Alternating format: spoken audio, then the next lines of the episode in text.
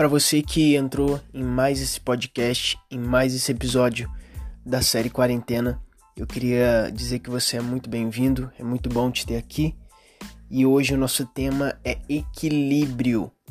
Nós vamos falar sobre equilíbrio à luz de uma passagem bíblica, fazendo aí algumas pontuações e separando em cinco breves tópicos esse conteúdo.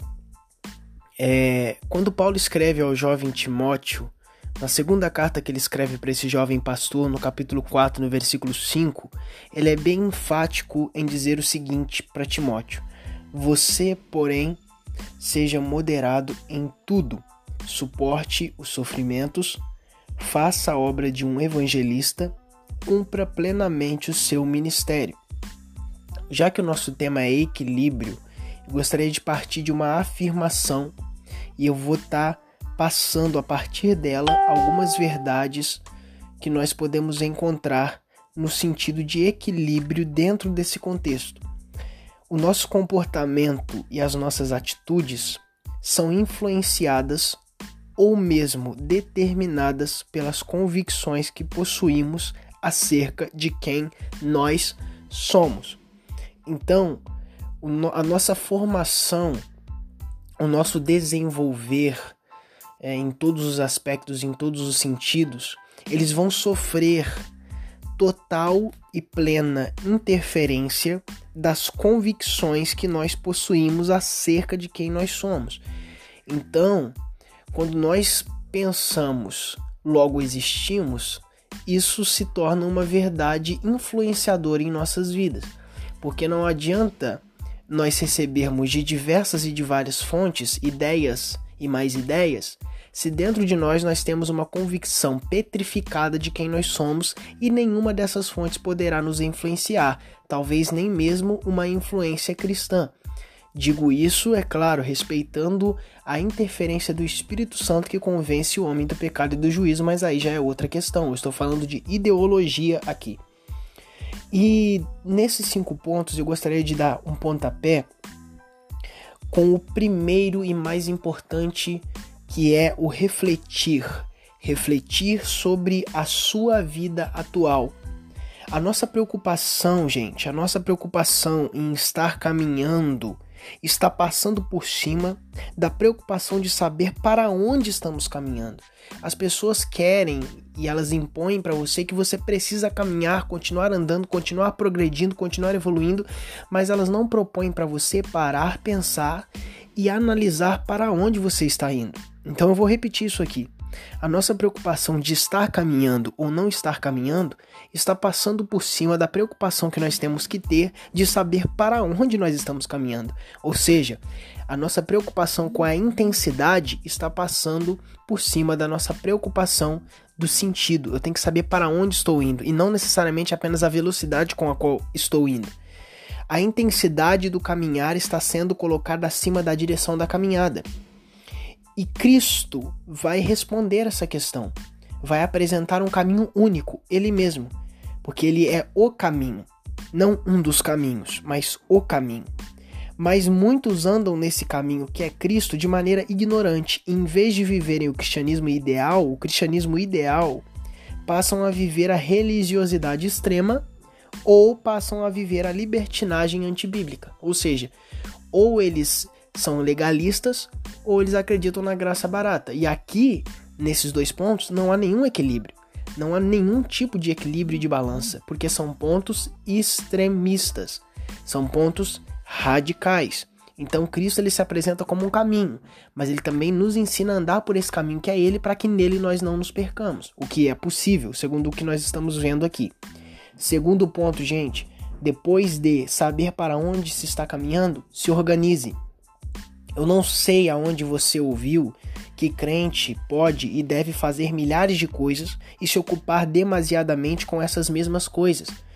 Jesus era um homem organizado tanto é que, por mais que tivesse atividades ministeriais constantes, sempre se preocupava em tirar um momento de descanso, de meditação e de atenção aos seus discípulos mais próximos. Então eu não sei onde você ouviu que crente tem que ser esse super atarefado e que tem que lidar com tudo e tem que saber lidar com tudo porque Deus está com ele. Não é bem assim. Nós temos que entender a nossa humanidade. Entendendo através de Cristo a nossa humanidade, nós vamos poder parar para refletir, parar para saber para onde estamos caminhando e depois sim priorizar a nossa velocidade de caminhada. E é claro, tudo isso com organização. Terceiro ponto, conheça as suas prioridades. Qual é a nossa prioridade como cristãos? Mateus 6,33. O reino de Deus. Buscai primeiro o reino de Deus e as demais coisas vos serão acrescentadas. Só que todo mundo que lê isso acha que essa frase faz menção apenas às coisas ministeriais, às coisas eclesiásticas de igreja, e na verdade não é isso. Quem te disse que o reino de Deus só é manifestado através de você e nunca em você? A prioridade, que é o reino de Deus, não é apenas aquilo que você pode fazer para Deus, mas aquilo que você permite que ele faça em você. Muitos pensam que dar prioridade ao reino de Deus é apenas se doar para o serviço eclesiástico, ministerial, missionário, mas antes de ocupar essas esferas, o reino de Deus ocupa a esfera pessoal, a sua vida. Então, cuidar de você também é cuidar do reino. Acredite, priorizar o reino também é priorizar você em determinados momentos. Leia a Bíblia, ore, jejue, porque isso também é priorizar o reino de Deus na sua vida. Elimine o inútil. Quarto ponto, e para mim um dos mais importantes. O inútil não eliminado se torna útil para te eliminar. Entenda, compreenda e coloque isso em prática. Não preciso investir nisso, não preciso me ater a isso, não é necessário me preocupar com aquilo. Então, tudo isso que você está lançando essas palavras tem que ser tirado de vez, ser arrancado pela raiz. Se isso aí não está fazendo com que você ganhe algo, e não apenas no sentido financeiro, mas em todos os sentidos, então por que, que você ainda está se atendo a isso? Se isso está fazendo você se atrasar, se isso está impedindo o seu avanço, a sua caminhada, a sua noção de sentido de caminhada, então é necessário que você corte pela raiz.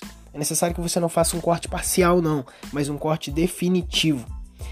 O Espírito Santo agindo é o seu subconsciente gritando: você não deve estar aí, essas pessoas não estão aí para te ajudar, tu tá fazendo o que você não está gostando. Então entenda, o maior conselheiro seu está dentro de você, o Espírito Santo de Deus. Ouça ele, ouça ele, e a opinião do maior psicólogo desse país não será tão eficiente e eficaz quanto a voz dele. Quinto e último ponto, vamos só fazer aqui um, uma, uma um bre uma breve síntese. Primeiro ponto, reflita sobre a sua vida. Segundo, organize a sua vida. Terceiro, conheça as prioridades. Quatro, elimine o inútil. Tudo isso para ter uma vida equilibrada. O nosso tema, equilíbrio. Quinto e último ponto, passe mais tempo desconectado. Mais tempo em ligação com Deus através da oração. Porque nesse tipo de conversa pode ter certeza que não vai ter falácia, fofoca, papo jogado fora, improdutivo, nada disso. Então se desconecte e conecte-se com Deus através da oração. Faça uma ligação com Deus. Inicie hoje uma chamada de voz com Deus. Não precisa de internet nem de Wi-Fi, só do quarto com a porta fechada e o coração com a porta aberta. O equilíbrio que queremos não está em entender mais de nós, porque não temos sentido em nós mesmos. Através da queda, perdemos o nosso sentido, mas sim o equilíbrio nosso está em entendermos mais de Deus e, com base nesse entendimento, seguirmos constantes e consistentes. Então, é necessário que você se desconecte, é necessário que você, lá no início do processo, lá no início do processo, é necessário que você reflita sobre a sua vida, depois organize a sua rotina, conheça as suas prioridades através da organização da sua rotina, elimine o inútil da sua rotina e passe mais tempo desconectado não estou dizendo para você ser um isolado, estou dizendo apenas para que você tenha um contato com aquele cujo contato traz uma edificação constante e consistente, Deus. Então, o resumo de tudo isso é o equilíbrio através de situações práticas e cotidianas que pode ser alcançado e pode ser experimentado no dia a dia e não apenas como uma utopia que vai vir amanhã ou depois e nunca chega, mas como algo que pode ser colocado em prática agora. Tudo bem? Espero que você tenha gostado, espero que você tenha sido edificado. Compartilhe isso, esse podcast nos seus stories. Ajude, ajude, ajude a divulgação dessa série que tem sido edificante para mim e para vocês também. E estejamos em oração uns pelos outros para que tenhamos uma vida equilibrada, tal como Paulo pediu que Timóteo tivesse à frente do seu cargo ministerial.